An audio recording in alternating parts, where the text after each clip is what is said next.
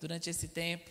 Ele é uma grande bênção para esse ministério, para a região onde ele está estabelecido. O pastor Zé Roberto é pastor presidente da Igreja Verbo da Vida lá em Guaratinguetá, no estado de São Paulo, e ele tem feito um trabalho incrível. Está havendo uma explosão né, de igrejas, congregações, pontos de pregação, e muitos homens e mulheres de Deus estão sendo afetados através da vida dele, da sua família, da sua esposa Sandra, dos seus três filhos. E para nós é uma grande honra tê-lo conosco. Então aproveita desta unção. Amém. Aleluia. Glória a Deus. Bom dia, irmãos. Eu queria te encorajar você crer que o fato de você ter ficado, você vai ser galardoado. Eu sei que geralmente domingo nessa hora está perto da hora do almoço, né? E eu vou ter que trabalhar é, contra o seu estômago agora aí, todo mundo com fome querendo ir embora. Mas eu queria te encorajar, vai valer a pena. Você pode ficar em pé, vamos orar? Oh, aleluia. Senhor, nós te amamos, te bendizemos, reconhecemos a tua soberania. E Pai, nós entendemos que o Senhor é a nossa força. E que coisa boa, Pai, é ser inspirado pelo teu espírito e receber do céu, Pai, revelações e inspirações. Pai, eu creio que nessa manhã o Senhor vai tratar conosco, como o Senhor já começou a tratar quando Miriam estava ministrando. Eu fui tão abençoado. E Pai, eu quero te pedir que, na medida que a Sua palavra for liberada, o Seu poder caia sobre nós também. Que os nossos olhos possam ser iluminados de ver além daquilo que nós estamos passando. Eu creio para um tempo de glória maior, um tempo de avanço, um tempo de crescimento. E eu quero te pedir, amado Espírito Santo, fique à vontade em nosso meio. Fala conosco nesta manhã e nós vamos te ouvir. Nos ensina e nós vamos te obedecer. E nós vamos cuidar de te dar toda a honra e toda a glória. E nós sempre vamos confessar que Jesus é o Senhor das nossas vidas, é o Senhor da nossa família, é o Senhor da igreja, e é o Senhor dessa reunião. Quantos creem concordam, diga amém. Glória a Deus. Quero primeiramente aqui agradecer mais uma vez ao Fernando e a sua esposa, Miriam, pelo convite né, de, de estar aqui. Que honra, que privilégio. Sabe, amado, estar em Campina Grande é bom de qualquer forma, porque estar aqui é receber desse ambiente de fé, dessa atmosfera poderosa que Deus ele proporciona, por tudo aquilo que já foi feito aqui nessa cidade por meio da vida do pastor Bud e toda a liderança do ministério, e hoje o apóstolo Guto e, e sua liderança. Então tá aqui é um grande refrigério para minha vida. É vir para um lugar de segurança. Sabe, às vezes vocês que são aqui, vocês podem correr o risco de perder isso. Então não deixe isso acontecer. Esse é o lugar de segurança. É o lugar de provisão, é o lugar de favor de Deus, de graça. E quando Deus libera a sua palavra, amado, algo sempre poderoso vai acontecer. E você precisa lembrar disso, não perca isso nunca, valorize, sabe, o lugar onde Deus te colocou. Eu gosto do que a Bíblia diz, a Bíblia diz que é nos átrios do Senhor que você vai florescer. A Bíblia diz que Deus é quem te planta. Quando você lembra disso? É Deus é quem te planta, não é você que escolhe. E a Bíblia diz que quando Ele te planta, você vai ser como árvore plantada junto a ribeiros de água, que na estação própria, fala assim, na estação própria. A Bíblia diz: na estação própria dará o seu fruto. Amém? Fica em paz, irmão. A estação de frutificar é certa que ela vai chegar. Agora, qual é o segredo? Estar no lugar certo e fazendo a coisa certa. Então você vai frutificar nos átrios do Senhor. Amém, irmãos? eu, eu queria indicar esse livro mesmo. Porque é o que eu vou falar. Eles falaram comigo quando eu cheguei, Zé, você poderia falar do seu testemunho. E eu confesso para você eu não, não, não é que eu não gosto muito, porque eu já falei muitas vezes. E às vezes eu falo, rapaz, o povo já conhece, o povo já sabe. E. aí eu, eu, eu falei, mas aí essa semana que passou, eu estava ouvindo o pastor Humberto lá em Recife, estava vendo algumas coisas e ele falou assim: Você precisa testemunhar daquilo que eu estou fazendo na sua vida. Eu, ah, meu Pai eterno. Aí quando eu cheguei aqui, eles falaram comigo, eu falei: Eu vou encontrar uma hora e uma forma de falar isso. E esse livro aqui, amado, Atravessando as Tempestades, que livro poderoso, que livro maravilhoso. o socorro que vem do céu quando o inferno se levanta. Nós que somos da fé, nós muitas vezes nós esquecemos, amado, que o dia mal vem para todo mundo. Diga amém, por favor. Se você não sabe, a Bíblia diz lá no livro de Efésios isso. Capítulo 6, verso 10 em diante diz que o dia mal vai chegar para todo mundo. O segredo é como ele te encontra e aonde ele te encontra. Amém? E esse livro deixa muito claro algumas coisas nesse aspecto do quanto você vai ter que ter uma vida de perseverança para não desistir daquilo que Deus falou com você. Estava conversando com o profeta Manuel Dias ali. Às vezes nós temos a ideia de que o pecador, e eu vou citar a minha vida, quando eu não conhecia Jesus, quando eu vivia longe de Deus, a gente tem a ideia de que eh, Deus nos abandonou, que a gente era uma obra do acaso. Mas, amado, eu tenho um texto que subiu no meu coração logo quando eu me converti, que ele diz assim: Olha, nunca te deixarei e nunca jamais te abandonarei.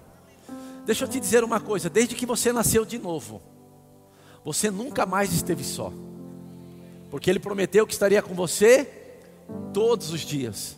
Você tem essa consciência de reconhecer a presença todos os dias? Mas parece que Ele nos abandonou quando nós não éramos crentes. Eu vou te dizer, amado, a Bíblia chega a dizer que aquilo que ele te chamou para fazer é desde o ventre. Quando se lembra disso? Antes do ventre, ele já sabia quem era você. E a Bíblia diz que quando você nasce, ele, a Bíblia diz que ele te consagrou. Quando se lembra disso? Então a gente tem a ideia às vezes de que nós estamos ao, ao léu, alheio, né? E às vezes algumas pessoas quando vão orar, elas parecem aquele povo, lá em São Paulo tem aqueles grandes hotéis na Vida Paulista que vem aqueles artistas. E o que, que acontece? Aquele povo, quando quer olhar o artista, o artista fica lá naquele prédio alto lá, eles vão para frente daquele prédio, uma multidão, e fica olhando lá para cima para ver se pelo menos aquele artista sai na janela para acenar com a mão. Pra... Sabe, às vezes algumas pessoas quando vão orar têm essa ideia: Senhor, sai pelo menos na janela, para a gente saber que o Senhor está aí. Porque parece que Deus nos abandonou. Então, amado, você precisa ler essa literatura. Ele vai estar com você todos os dias. Amém, irmãos? Você vai ser abençoado porque o que eu vou falar é a palavra de Deus. Amém? Quero te dar alguns textos aqui, quero te falar algumas coisas para a gente ser bem rápido. Sabe? Então, eu, eu, eu, eu entendi a importância de você testemunhar aquilo que Deus tem feito na tua vida. Antigamente a gente ficava ouvindo testemunho, e aí isso era difícil. Ia para os cultos, aí o povo dava é só testemunho, mas na realidade era mais exaltando o diabo do que qualquer outra coisa. Mas não é isso que eu quero fazer nessa manhã, não. Amém? Pressões e adversidades sempre vai vir. Agora, o fato de você estar tá passando por adversidades ou pressões, nem sempre quer dizer que você está em pecado. Diga amém, por favor. Você precisa entender isso. Nem sempre quer dizer que você está em pecado. Pode ser que é exatamente porque você está na vontade de Deus. E o diabo não vai ficar aplaudindo você, não. Ele vai fazer de tudo para tentar te parar. Por isso que você precisa entender tempos de adversidades e pressões, porque vai vir para todo mundo. Vai se levantar para todo mundo. Agora, você vai entender pelas escrituras também que é isso que te faz crescer, que é isso que te fortalece. Amém, irmãos? Você está aqui comigo? Você vai sair daqui mais abençoado né, nessa manhã mais cheio de Deus, amém? Eu queria ler um texto com você, eu vou citar para você. Em Josué capítulo 1, verso 5, nós sabemos que Josué recebe um grande desafio, né? Moisés morre e Deus chama ele e dá um desafio para ele. E o verso 5 diz assim: Olha, ninguém te poderá resistir todos os dias da sua vida. Olha para cá agora, por favor. Fala assim: vai ter alívio. Amém. Fala assim: vai ter alívio. Não vai ser todo dia, não, amém, irmãos? Vai ter alívio, amém? Ninguém te poderá resistir todos os dias da tua vida. Como fui com Moisés, assim serei contigo. E aí o que, que ele diz? Não te deixarei, nem te desampararei. Mas ele dá uma orientação, e que orientação é essa? Ser forte, porque tu farás esse povo herdar a terra que sob juramento prometi dar aos seus pais. Amém? Então que nós vamos precisar ser forte e corajoso, mas nós sabemos que nós somos fortes no no Senhor, não é na sua força. Amém?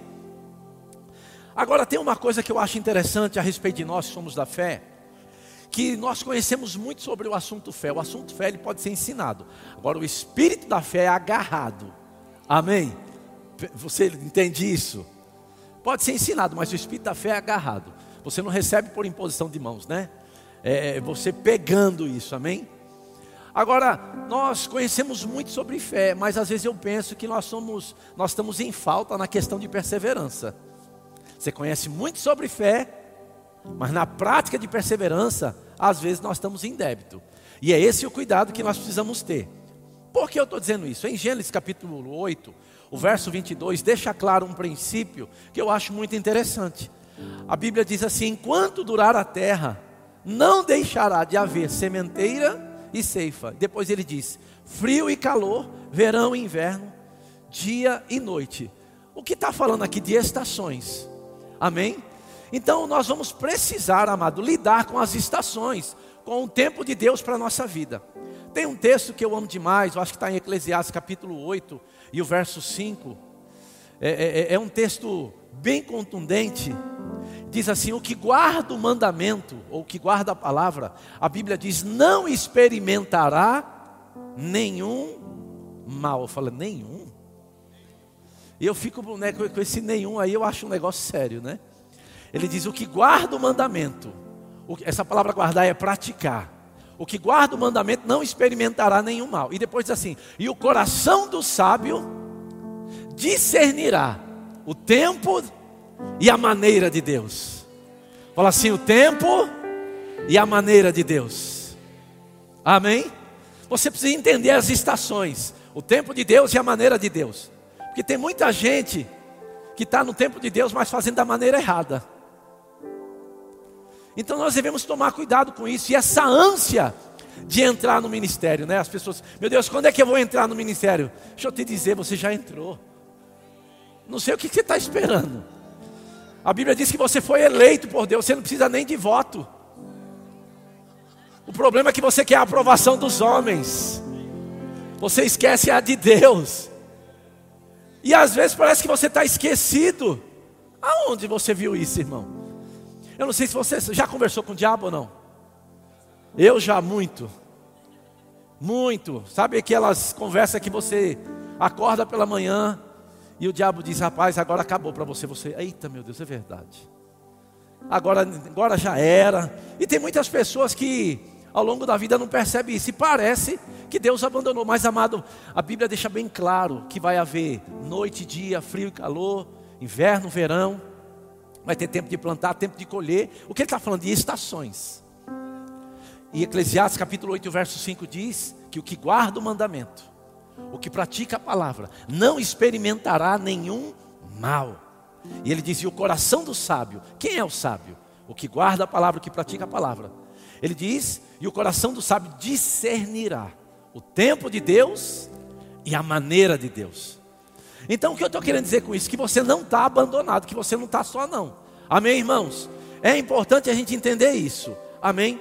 O livro de Hebreus, no capítulo 10, o verso 32, é, é, nos traz uma forte convicção de algumas coisas, e eu queria ler isso para você aqui, no verso 32, Hebreus 10, 32. Lembrai-vos, porém, dos dias anteriores, em que, depois de iluminados, presta atenção, sustentastes grande luta e sofrimentos. Fala assim, depois de iluminado.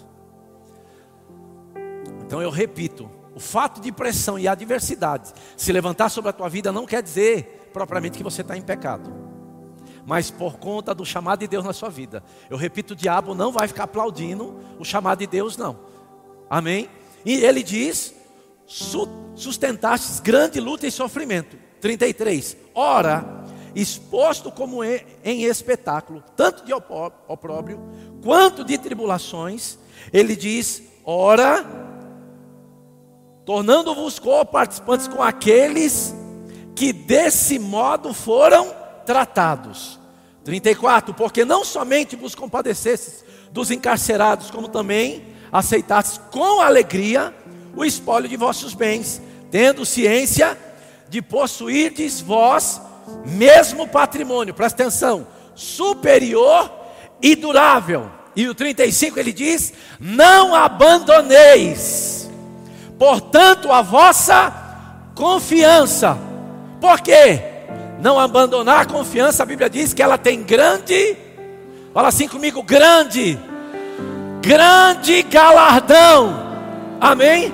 E ele diz: por causa disso, ou com efeito, tendes necessidade do quê? Fala assim comigo, perseverança. Para o quê? Para que, havendo feito a vontade de Deus, alcanceis o quê? A promessa. Eu acho que esse é o sanduíche espiritual de Deus, né? Não é interessante isso? Ele deixa bem claro que você não abandona o que? A vossa confiança, a parte de cima. A do meio é fazer, continuar fazendo a vontade de Deus. E a de baixo, você vai alcançar a promessa. O problema é que as pessoas desistem fácil do que Deus tem. Então eu quero te motivar para algumas coisas aqui hoje de manhã. Amém? Então não abandona não a vossa confiança. Amém, amado? Porque você vai alcançar o que Deus tem para você. Então, tempos de adversidade vai produzir o que? Um peso eterno de glória. Pressão e adversidade, amado, só é para te fazer crescer, se você entender. Amém? 2 Coríntios capítulo 4, verso 16 diz assim: Por isso não desanimamos, pelo contrário, mesmo que o nosso homem exterior se corrompa, contudo o nosso homem interior se renova de dia em dia. Por quê? Porque a nossa leve, repita assim comigo, leve. Ele diz assim, e momentânea, momentânea.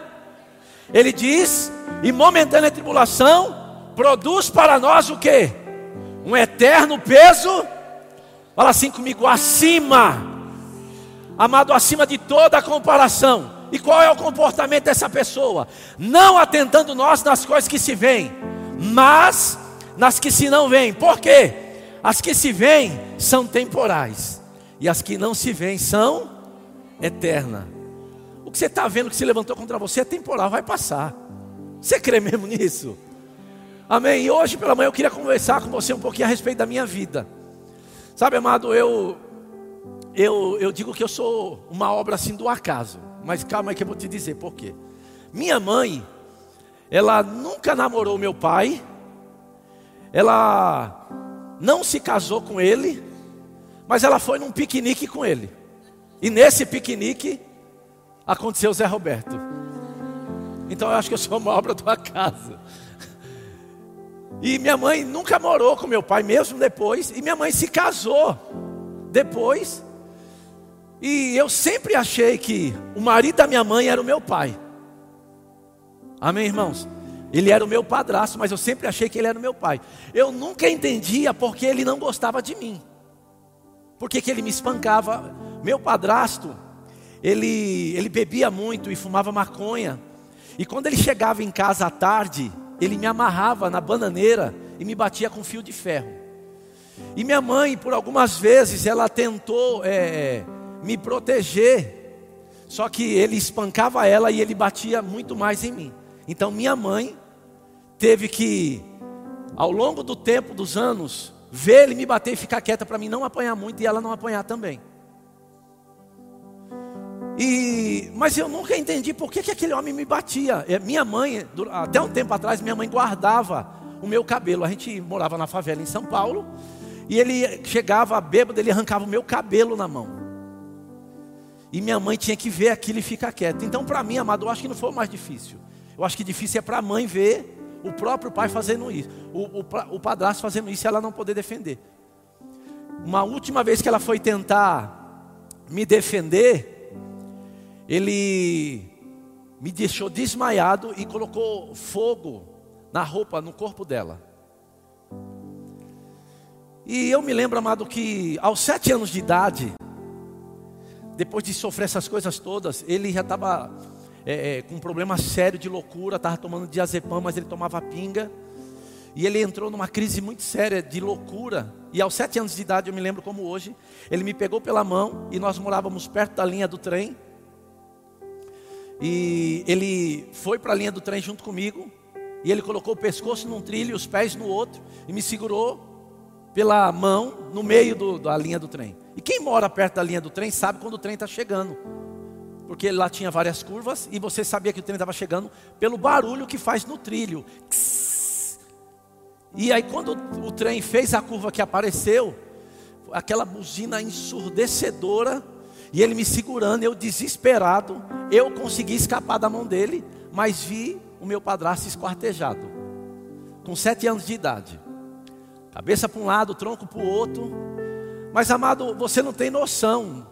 Parece uma coisa meia louca, mas naquele dia foi um dia feliz para mim. Calma que você vai entender. Eu era uma criança também, pelo amor de Deus. Eu falei, eu não vou apanhar mais.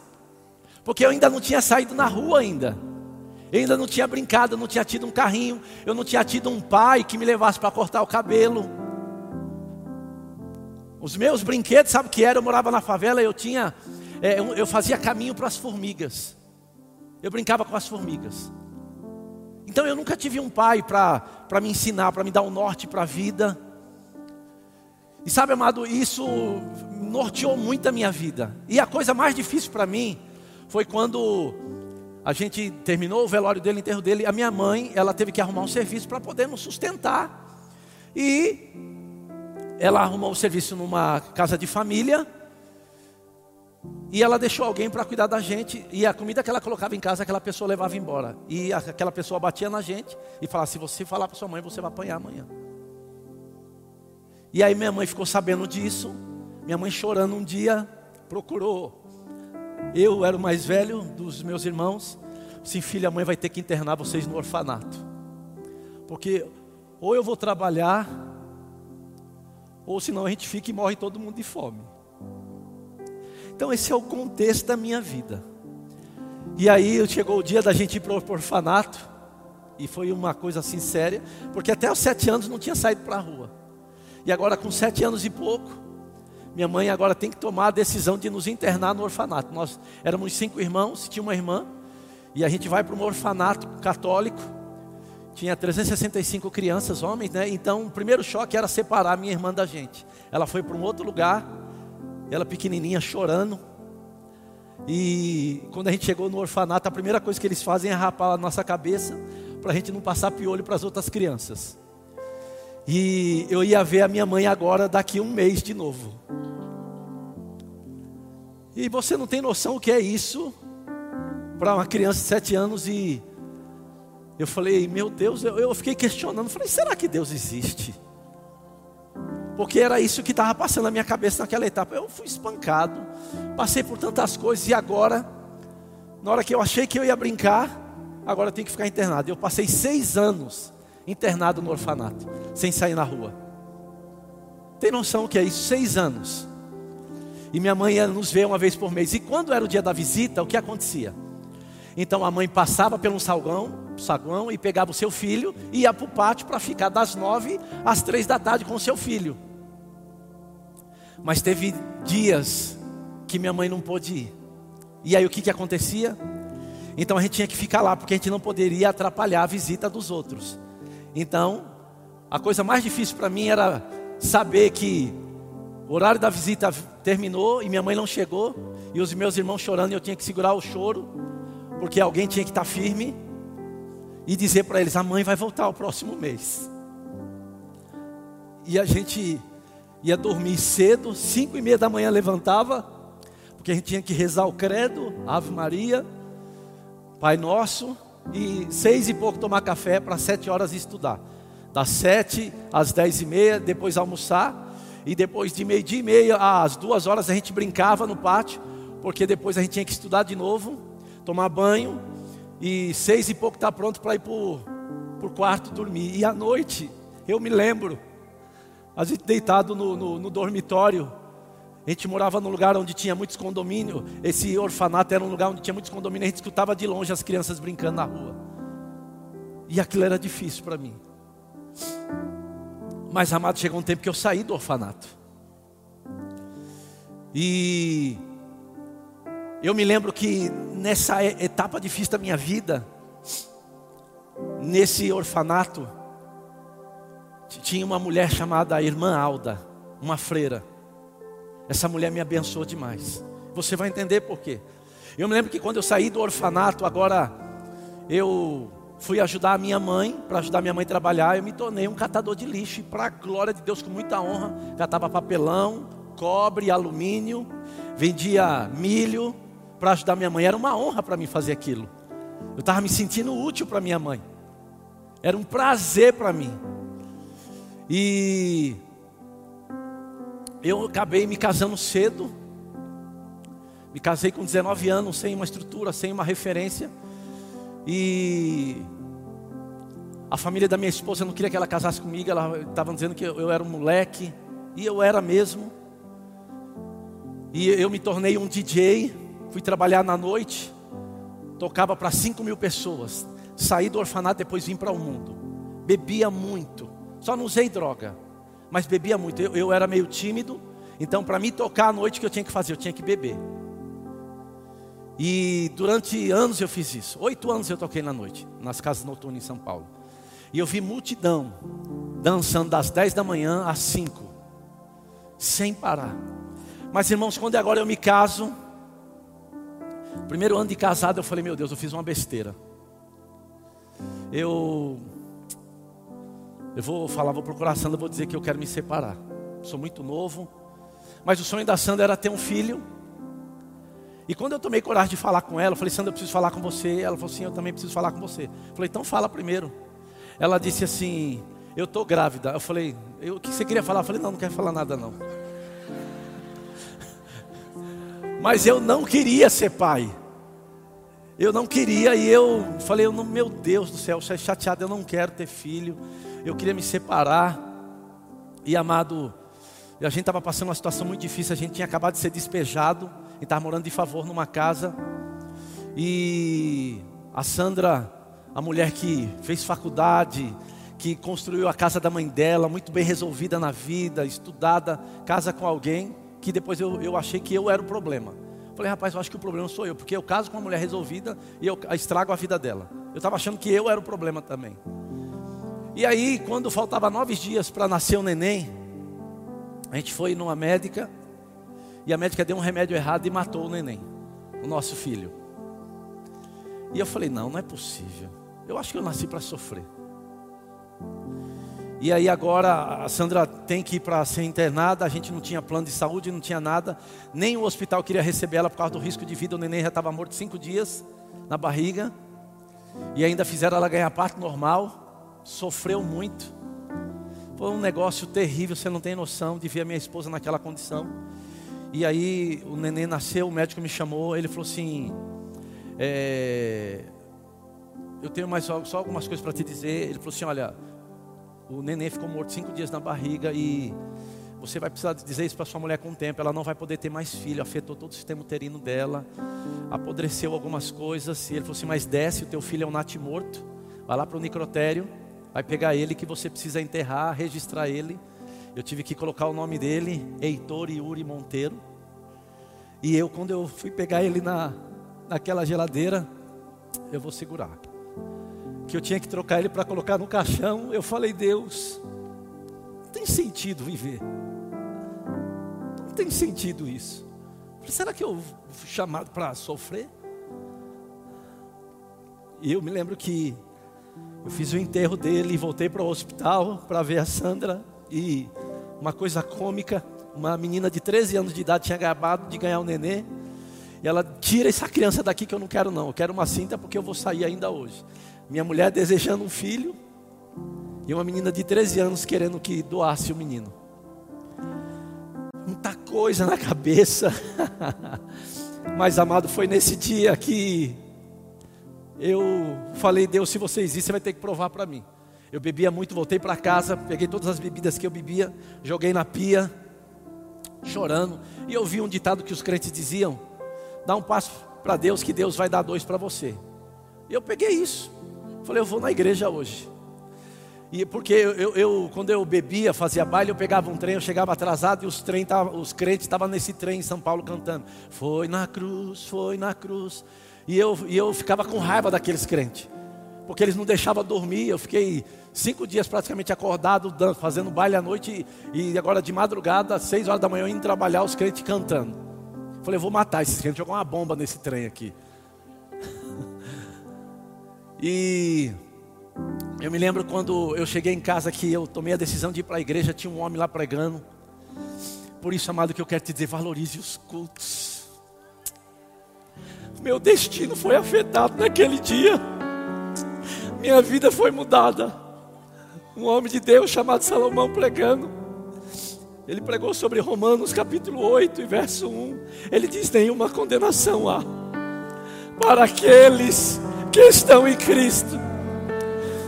Eu peguei aquele texto, irmão, para minha vida eu nunca mais esqueci.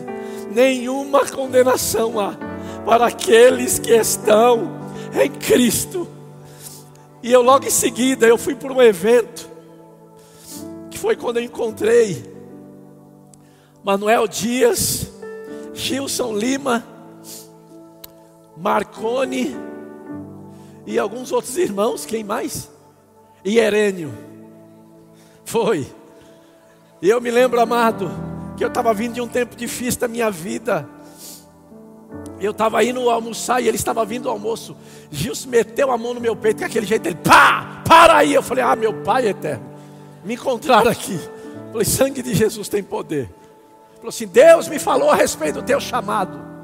Eu vi reuniões no inferno para acabar com a tua vida. Mas Deus vai te levantar nos últimos dias. Você só fica fiel ao que Deus te falou.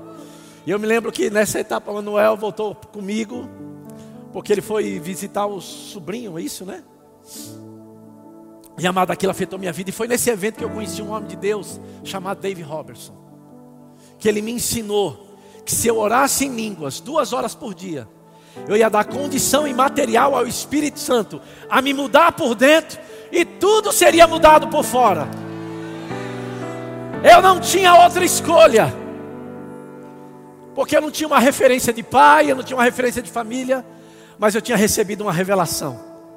Eu falei: o que custa eu fazer? Eu já tentei de tudo, porque eu já tinha ido na macumba, eu já tinha ido na mesa branca, tinha ido no centro espírita, tomei passe de tudo que você imaginar. Eu tomei passe. Fui na macumba várias vezes. Falei, vê se faz alguma coisa aí por mim, porque não tem jeito não. Mas eu me lembro que quando eu entendi aquele princípio de orar em línguas, eu falei, já tentei de tudo, qual é o problema? Deu. E eu me lembro que quando eu começava a orar em línguas, eu era medroso. Eu me ajoelhava e fechava os olhos e começava a chorar. Parecia que o inferno entrava naquele quartinho. Porque não queria que eu orasse em línguas. Mas eu me lembro, amado, que eu passei um tempo de dois a três meses orando de duas a seis horas por dia. Mas eu só chorava porque eu descobri o tanto de mazelas que tinha dentro de mim, raiva e ódio do meu padrasto. Sabe, questionando Deus porque é aquilo que eu vivi, por que, que meu filho morreu? E um dia eu estava num evento, Herênio estava pregando, ele nem me conhecia, ele me chamou no meio da multidão. Eu falei assim: vem cá, Deus tem uma palavra para você. O treinamento de Deus para a sua vida é duro mesmo. Eu falei, que é isso? Sabe por quê? Por causa do que Deus chamou para fazer. Não vai ser fácil, não. Amado, é um incentivo maravilhoso, né? Depois de passar por tudo que passou. Mas deixa eu te dizer, graças a Deus por esses homens de Deus.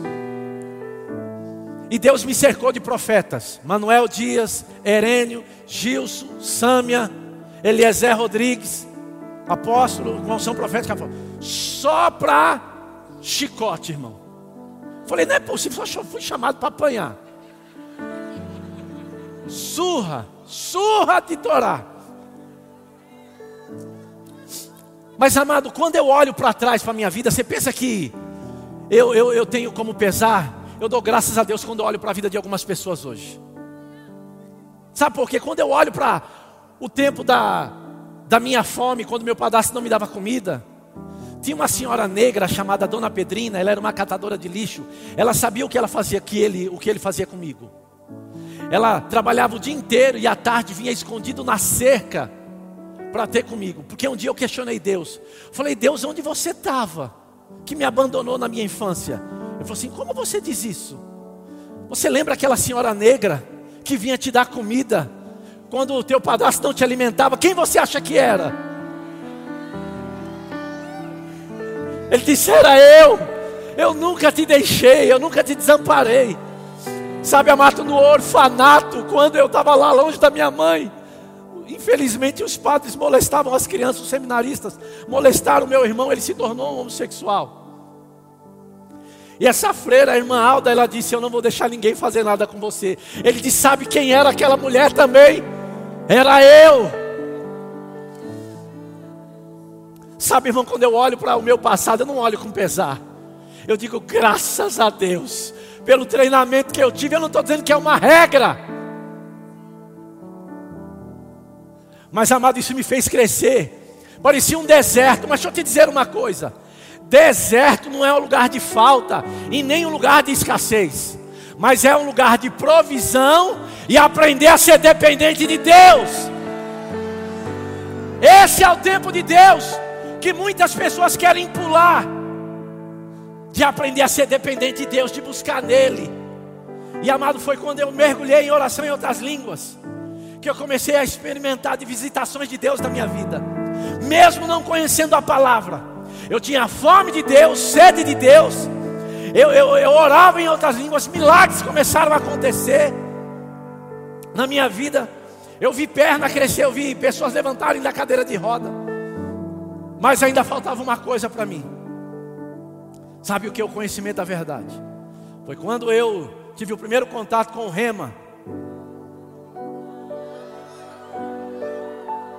Porque, amado, eu ainda tinha muita coisa para vencer. Vou te dar um exemplo. Porque eu não fui criado com amor. Eu não tinha para dar. Eu não fui criado pegado no colo. E quando os meus filhos nasceram, eu era duro. Eu não batia neles, mas eu era ríspido. Eu dizia: se você me fazer passar vergonha, Vitória, você vai apanhar. Então ela, só de olhar para mim, ela se mijava porque eu tinha pavor de criança mal educada. Eu me lembro um dia na aula de família cristã, porque eu tinha algumas dificuldades, outra dificuldade que eu tinha, eu tinha dificuldade de dizer que eu amava as pessoas. Amado, você tem noção? Eu tive coragem de dar um beijo da minha mãe, depois que eu me formei no Rema.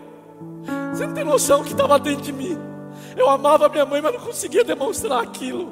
Eu amava minha esposa, mas eu tinha dificuldade de dizer, Sandra, eu te amo. Eu me lembro que quando essas verdades começaram a cair dentro de mim no rema, eu não sei o que o rema representou para você, mas mudou a história da minha vida, afetou o meu destino. Por isso que eu tenho, eu tenho um problema com crente mole, crente frouxo. Você deveria passar por algumas coisas para você valorizar outras.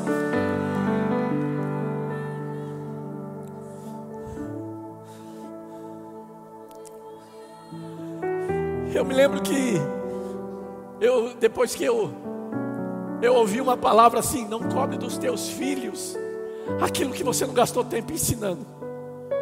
Porque eu queria agora cobrar da Vitória amor. Filha, vem para o papai e ela ia para a mãe.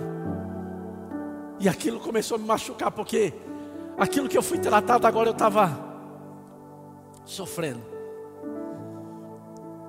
E eu agora comecei a gastar tempo orando em outras línguas, meditando a palavra, me enchendo de Deus. E um dia eu tomei coragem para dizer para minha esposa: falei, Sandra, eu preciso falar com você. Ela, o quê? Eu falei, não é nada não, sai para lá. Brabo, situação difícil, morando na enchente. Amado, eu morei cinco anos na enchente em São Paulo. Eu morei com rato e barata, cinco anos. Eu estava eu, eu, eu vivendo um tempo difícil. E um homem de Deus me abençoou para me morar sem pagar aluguel durante cinco anos.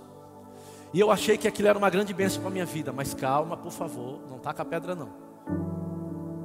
E eu morei naquele lugar cinco anos e durante cinco anos, quando a chuva vinha, a água era aqui dentro de casa. E aí a água não entrava pela porta. Quando a água chegava no nível da rua do rio, voltava pelo vaso sanitário. Tem noção que voltava ou não? Aí voltava rato, barata, a nossa parede ficava preta de tanta barata. E os ratos tudo nadando na água. Eu matei rato de tudo que foi jeito. De paulada, de, de chave de fenda no bucho. Tudo que foi jeito de se achar, eu matei rato. Tenho uma ligação muito forte com eles. Eles não gostam de mim, eu não gosto deles. E barata, eu não tenho problema com barata. Eu, eu, eu fico impressionado pessoas com medo de barata. Mas a gente precisa ensinar sobre a autoridade do crente, né? Eu me lembro num, num episódio, nós estávamos num lugar, não vou dizer o nome, passou um rato, tinha um irmão com quase 100 quilos, tinha uma mesa desse tamanho. Eu nunca vi passar um rato e alguém uh, subir para cima da mesa daquele jeito. Eu falei, rapaz, que negócio é esse? Você vai ter que fazer isso de novo para me ver. Só por causa de um rato. E aí fui lá, dei um jeito de matar o rato, entreguei para ele, sai daqui com esse negócio. Mas eu sei que não é o teu caso, você é, tem, anda em autoridade, não é verdade?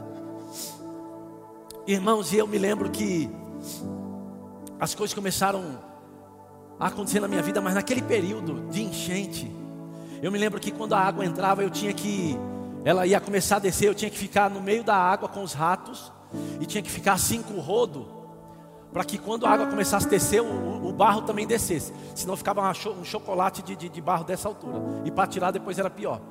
Mas eu aprendi que eu deveria andar em alegria em todo o tempo. E eu ficava orando em línguas e, Senhor, eu sei que isso vai mudar. Eu não vou ficar nessa situação. E eu me lembro que nesse dia Deus me deu um texto para mim. Eu fui ouvir um homem de Deus, fui ouvir a respeito de um homem de Deus chamado Benerim. E eu me lembro de que, no, no, nos relatos dos testemunhos dele, ele orava em línguas na banheira. Eu falo, Deus, Benerim ora em línguas na banheira e eu oro na enchente. Falei, mas vai chegar o dia que eu vou sair disso aqui. falei, eu estou pronto para fazer o que for necessário. Foi quando eu ouvi também Pastor Bud falando sobre Isaías 1,19. Se quiserdes e me ouvirdes, comereis o melhor.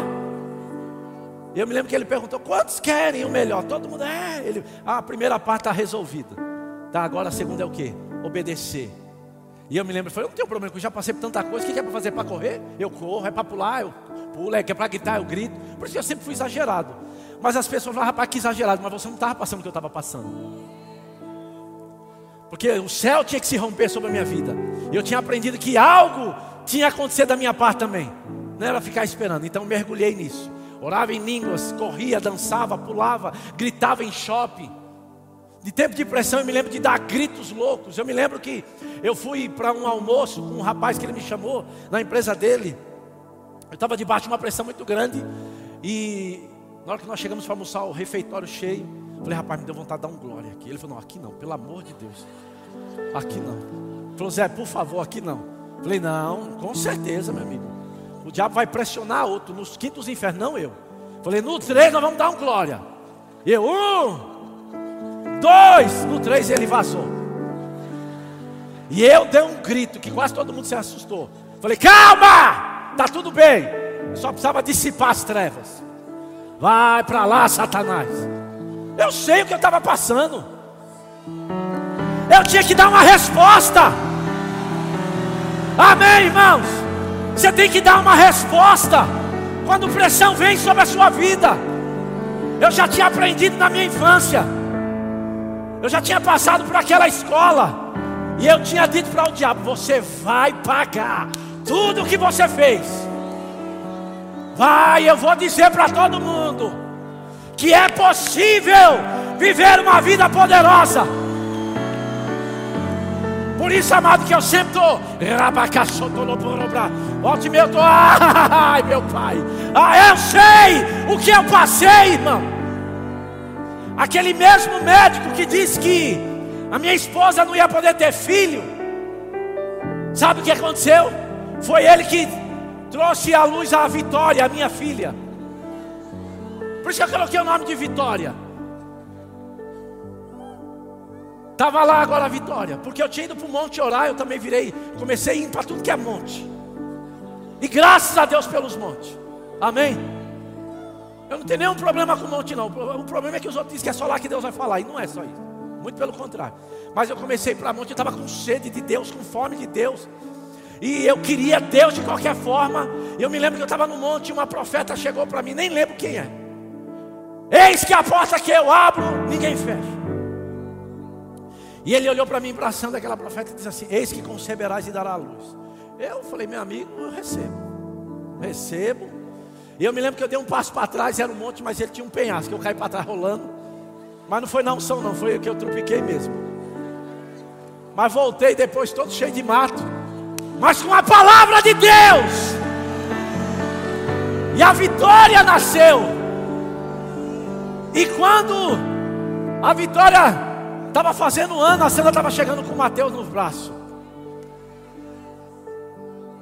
E o povo falou: rapaz, você está passando a necessidade dessa. E você arrumou outro filho. O pior, amado, não é. Já é uma situação desconfortável, não é assim. É, é você, rapaz, um filho atrás do outro, assim. E a gente não planejou. Falei, Sandra, segura esse negócio aí. Aí eu volto para o mesmo médico. Ele não é possível. Rapaz. E aí daqui um pouco a Beatriz, ele, não, vamos fechar essa fábrica. E aí não paguei nada, foi de graça, aleluia. Já começou a prosperar, irmão. Amém. Minha vida foi afetada. E eu decidi, amado, pegar essa palavra que eu aprendi no Rema. Eu me lembro quando eu fiz a escola de ministro, minha vida foi afetada. Os livros do irmão Reagan. Falei, meu Deus, o que é isso? Falei, minha vida vai mudar. E sabe, amado, aquilo que Deus falou comigo lá atrás, que Deus me levaria às nações, que Deus me usaria em todo lugar do Brasil. Eu, naturalmente, não sabia como. E eu me lembro que quando eu comecei a igreja, eu recebi uma palavra de um profeta, Deus vai te usar na música. Eu falei, isso está fora da palavra mesmo. Porque eu não sei cantar, não toco zabumba, nem pandeiro. Como é que Deus vai me usar na música? E quando eu chego em Guará, com aquela mensagem dura, séria, de apostólica, e um monte de músicos me procuraram na igreja, pastor, eu toco bem. Eu falei, vai tocar na sua casa. Não conhece a tua vida, quer tocar aqui o quê? Eu estava começando, amém, irmão, fica tranquilo. Eu era duro, brabo. Dois anos e meio a igreja entupida, eu não tinha um músico no palco. E sabe como é que eu fazia? Eu fui DJ, trabalhei na noite.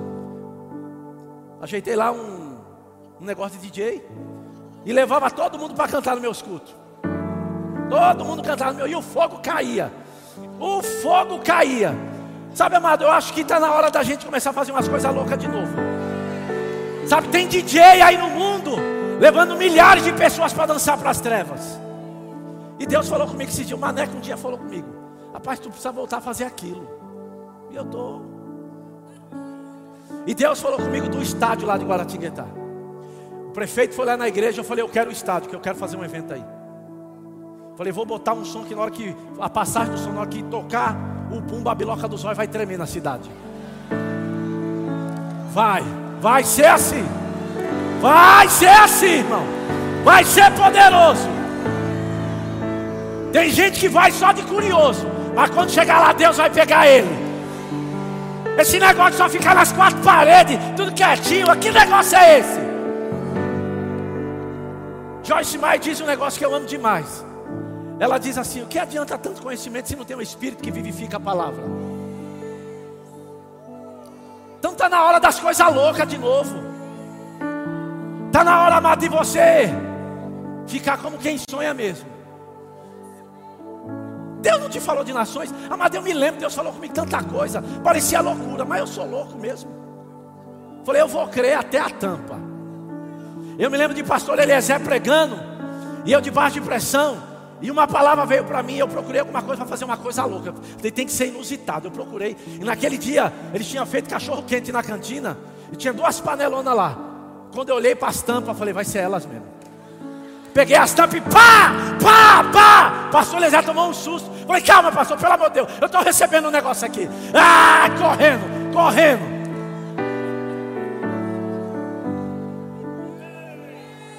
Minha vida foi mudada. Meu casamento foi restaurado. Eu não sou mais o mesmo. Eu sou um pregador da fé, irmão. Eu creio no que a Bíblia diz. Fé funciona. A palavra funciona. Aleluia. Deus começou, Ele vai terminar. Sua vida, você acha que está aqui à toa? Esse evento é um evento de Deus, é uma convocação santa. Os músicos podem subir para cá, por favor.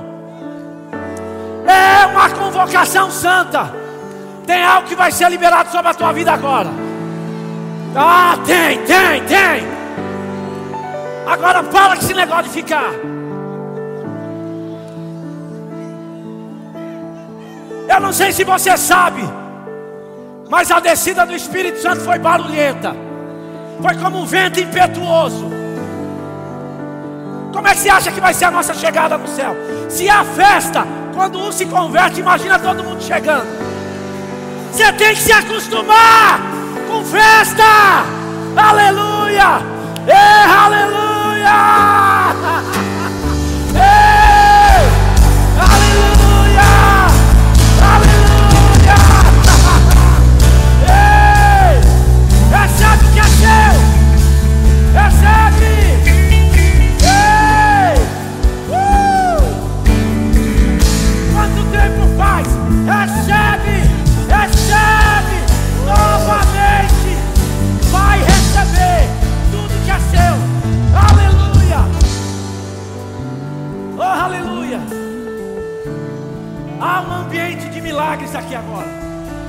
Esse é o ambiente do Espírito. Como é que você recebe?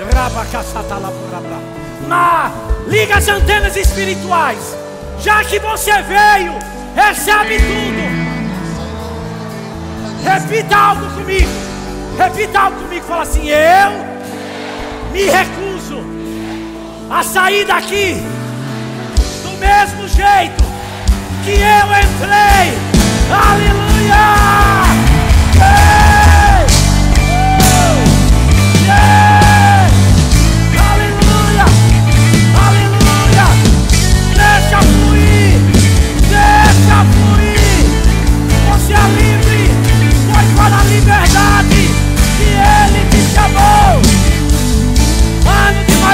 Glória!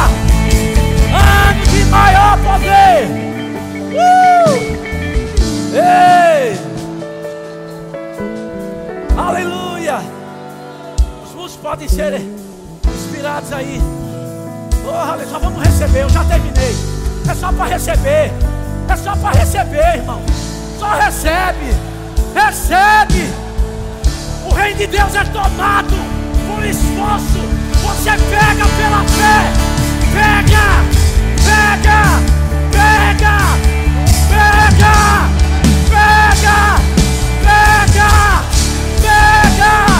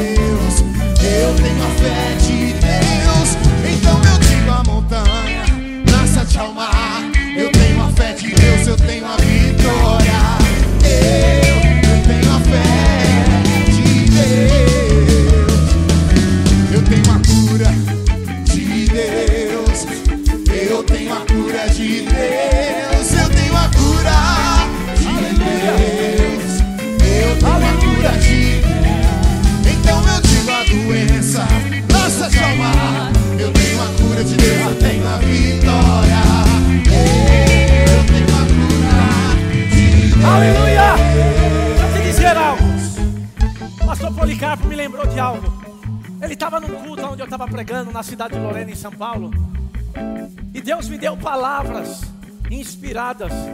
E quando eu liberei algo para a vida dele, naquele dia, Deus deu um carro zero para ele. Ora, deixa eu te dizer uma coisa: aquela mesma atmosfera está aqui. O que você precisa, você deve pegar isso pela fé. Tem liberações de Deus aqui para a sua vida. Recebe, recebe, recebe para a sua vida. Recebe. Socorro. socorrer, me socorrer, me socorrer, for him.